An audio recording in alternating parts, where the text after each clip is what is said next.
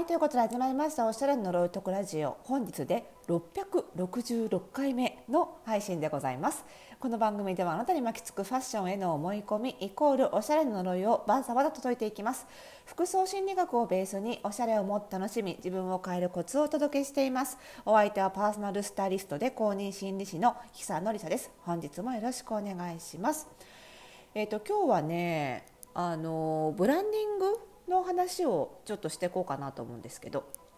あのブランディングって言ってもまあ対象がいろいろあると思うんですけど今日はま人に対するブランディングっていうことであの、ま、何回かこのポッドキャストでもお話ししてきたことがあると思うんですけど私自身もあのパーソナルスタイリストとして、まあ、いろんなお客様のブランディングのお手伝いをしていることが多いんですね。あの例えば、えーと会社員の方でもあの人前に出ることが多くて、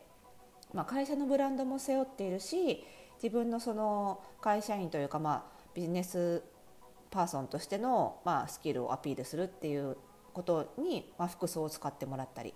もちろんその経営者とか文化人とかあのそういう本当に人前に出ることが多い方のスタイリングも多いですし、まあ、服装を通じてその方のその付加価値っていうのをちゃんと届くように表現するっていうことを目的としたあのスタイリングをさせていただくことがすごく多くてもともと出身がアパレルメーカーでずっとブランドを作ってきたっていうところもあるので、まあ、その辺が得意ですしあとブランド作りってやっぱり人の心を動かすってことなので、まあ、心理学の知識も欠かせない部分なので、まあ、そういう意味で私の持ってる経験とか知識があの一番こううまく使っていただけるっていうのが、まあ、ブランド作りっていうところなんですよね。なのであの分野問わずそのブランディングみたいなこととかあとは集客のことに関する情報っていうのは結構アンテナを張り巡らせるようにしてるんですね。でちょっと前なんですけど6月末ぐらいにあのサイバーエージェントさんってあのアベマが今は一番有名かな。ちょっと前はねアメーバブログでしたけどね。今はアベマですかね。で有名なあのサイバーエージェントさんがあの CADC っていうイベントというかカンファレンスかを行ってまして、え、CADC サイバーエージェントデベロッパーカンファレンス。まあ、あの開発者向けのカンファレンスですよねをやってまして YouTube 上であのいろんなこうコンテンツを公開してて非常にためになったんですけどその中の一つであのこれあの概要欄にリンク貼っておいて今でも見られるのでリンク貼っておきますけれども「えっと、アベマにおけるクリエイティブ検証と OPE 活用」っていうタイトルのあの、えっと、動画がね公開されてましてこれが非常にあなんていうのかなすごくしっかりとあの検証されていて科学的に検証されていてさすが素晴らしいなと思って拝見してたんですけどあの、まあ、どういう検証かっていうとあのアベマって分かりますよね皆さんね。あのアプリでも、まあ、ブラウザ経由でもあの見られる、ね、あのテレビ朝日さんと一緒にやってるその、まあ、いわばテレビ局みたいなもんですよね。でいろんなコンテンツがあって生放送もあって、まあ、収録もあっていろいろ見られるわけですけども、まあ、その中でその番組を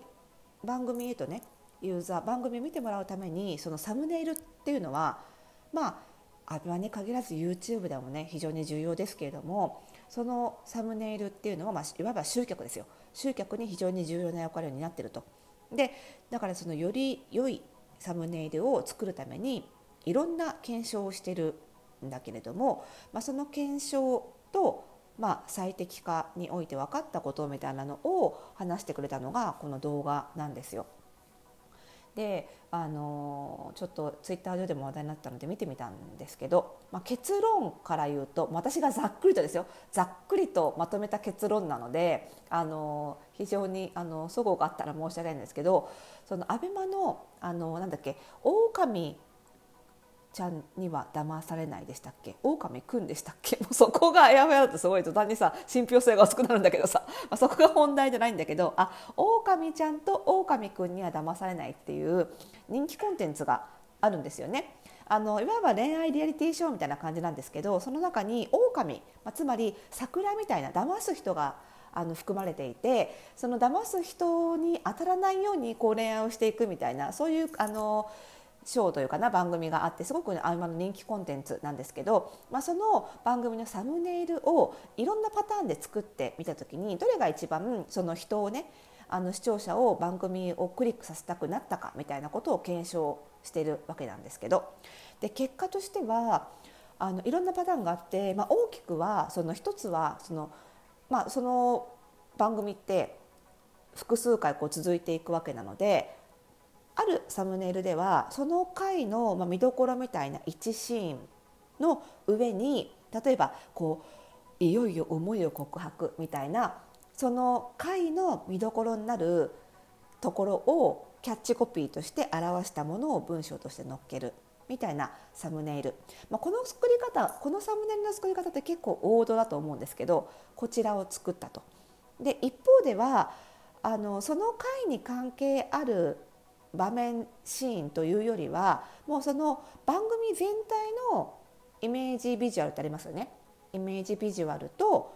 その番組のタイトルを大きく載せるっていうバージョンとまあ、他にもいくつかそのいろんなバージョンを作ってるんですけどもざっくり言うと後者の方がはるかに効果が高かったっていう結果だったんですね。まあ、つまりその回での見どころをサムネイルにするよりもこの番組が何なのかっていうことが一番分かりやすいことが良かったっていう結論だったわけですよ。でこれは私すごくびっくりしてやっぱり YouTube なんかでもそうですけどそのあえてこのチャンネルはこういうチャンネルですっていうサムネイルやっぱり作んないですよね何回も何回も公開してるうちにこの回の見どころはっていうサムネイルをどうしても人間作りがちだと思うんですよでもそれよりもやっぱりその番組がたとえ何回目だろうがその番組の一番分かりやすいビジュアルとその場面のビジュアルじゃなくてねその番組全体が分かるビジュアルとやっぱり番組タイトルをドンって載っけるのが一番良かったよってこれってすごい発見だと思うんですよ。ででもそれを見て私ああやっぱりこれ別にその番組サムネイルに限らず集客全般に言えることだなってすごく思ったんですよね。やっぱり集客してるうちにだんだん何て言うのかな自分のこととか自分の番、まあ、今回の検証は番組のことですけどでご存知ってなりがちなんですよ。もう自分の番組のことはもしくは自分のことはみんな知ってくれてるよねだからちょっとこう違うことをアピールしていこうってなりがちなんですよその発信する側としては。それこそこの番組作ってる側はこの番組のことはみんな知ってくれてるだろうからこの回を第3回なら第3回が見たいように第3回の印象的なシーンをサムネイルにしよう。番組タイトルは右上にちょっとちっちゃくでいいよね。ってまあ、それは当たり前に思うと思うんですけど。でもやっぱり第3回だろうがね。それが第3回だろうが第12回だろうがやっぱり常に番組タイトルを一番ドンと置いとくのが良かったっていうのはその何て言うのかな。その常にその自分のことを知らない人が目の前にいるんだっていうことを念頭に置いて常に「初めまして」って言い続けてなきゃいけないんだなって「初めまして」って言って常に自己紹介を絶えずし続けるっていうことが大事なんだなっていうのを改めて気づかされたっていうか繰り返し繰り返し自分のことを自己紹介していく気持ちでアピールしていかなきゃいけないんだな。これってやっぱりその自分飽きちゃうある種自分に飽きちゃうっていうのかな。もう自分のことを繰り返し同じことを発信し続けてるとみんなこのこと知ってるよねっていうふうに思いがちなんですよね。だからついついそうじゃないこと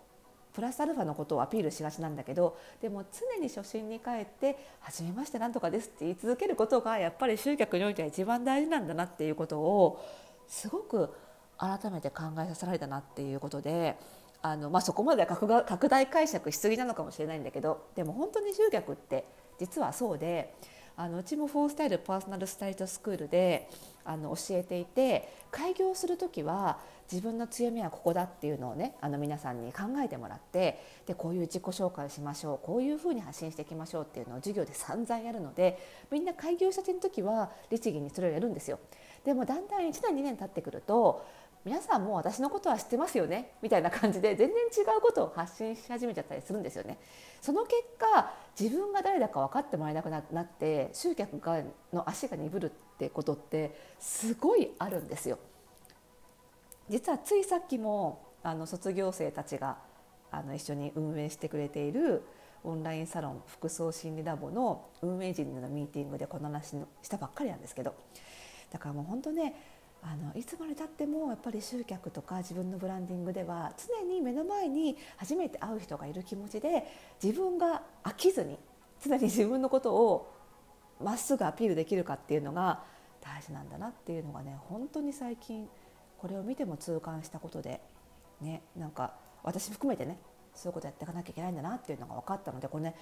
このアベマのあの検証すごい面白いのでねぜひ番組概要欄にありますので見てみていただければというふうに思います。そしてそんな、えー、フォースタイルパーソナルスタイリススクール開業についてもねいろいろ、あのー、お伝えしてるんですけども、あのー、7月29日にねあの今現役で通ってくれている生徒たちの、あのスタイリング発表会もやっています。あのこの発表会もね見ていただきたいですしね開業のに関しての授業もすごく面白いのでそれもぜひ見ていただきたいんですけどそれはちょっと非公開なのでねあの発表会はあの唯一あの入学前の方にも公開しているあの場所なのであの Zoom とそして東京は四谷の会場とあの両方どちらでもお好きな方で見学することができますのでねあのこういった集客も含めてお伝えしているスタイリストスクールにあのご関心がある方はねぜひあの発表会今年最後のあの見学の機会ですのでご覧いただければと思っております。こちらのご案内も合わせて番組概要欄に載せておきますので